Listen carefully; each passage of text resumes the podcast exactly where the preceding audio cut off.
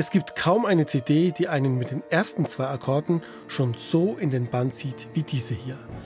Die beiden Böller, punktgenau gezündet vom Deutschen Symphonieorchester Berlin, sind der Auftakt zu einem 20-minütigen Ideenfeuerwerk. In anderen Aufnahmen klingt Francis Poulencs Konzert für zwei Klaviere und Orchester oft bloß gutmütig harmlos, wie der Soundtrack zum Sonntagscafé. Aber hier, unter den geistreichen Fingern des Klavierduos Andreas Grau und Götz Schumacher und mit den messerscharfen Attacken des Orchesters unter Brad Lubman, wirkt das Stück plötzlich spritzig, witzig und frech.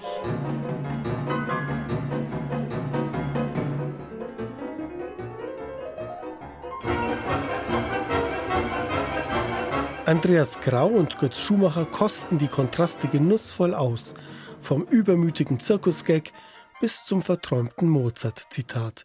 Sie schwelgen auch mal im Wohlklang, ohne kitschig zu sein, und bezaubern mit Anklängen an balinesische Gamelan-Orchester, von denen Poulenc so fasziniert war.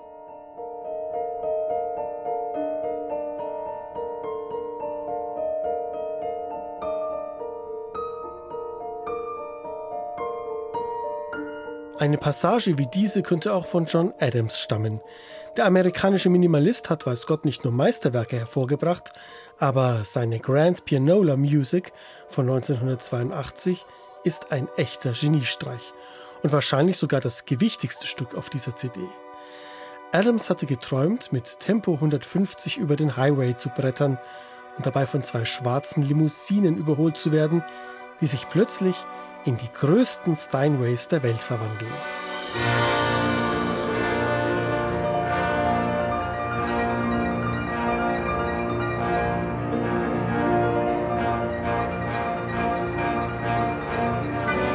Ein moderner Klassiker zwischen Rausch und Rummelplatz, zwischen Trance und trockenem Humor. Andreas Grau und Götz Schumacher spielen mit virtuoser Leichtigkeit. Die Bläser des Deutschen Symphonieorchesters Berlin pulsieren transparent mit und lassen jede der psychedelischen Rhythmusverschiebungen hören, bis sich die über drei Sätze aufgebaute Spannung in einem herrlich kitschigen Schlager entlädt.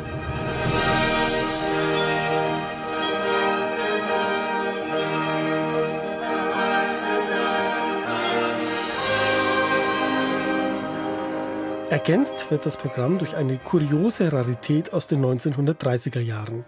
Der kanadische Komponist Colin McPhee war damals auf die Insel Bali gezogen, hatte sich ein Haus gebaut und ließ sich von den dortigen Gamelan-Ensembles zu einer Toccata für zwei Klaviere und Orchester inspirieren.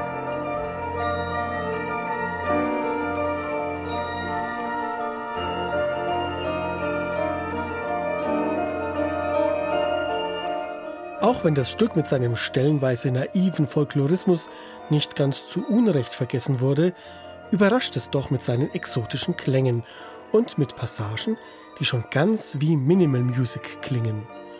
Und so schließt sich der Kreis. Andreas Grau und Götz Schumacher haben drei Konzerte ausgewählt, die alle erstaunlich verwandt erscheinen, ohne wirklich verwandt zu sein. Eine anregende Zusammenstellung mit hohem Spaßfaktor dazu brillant gespielt. Was will man mehr?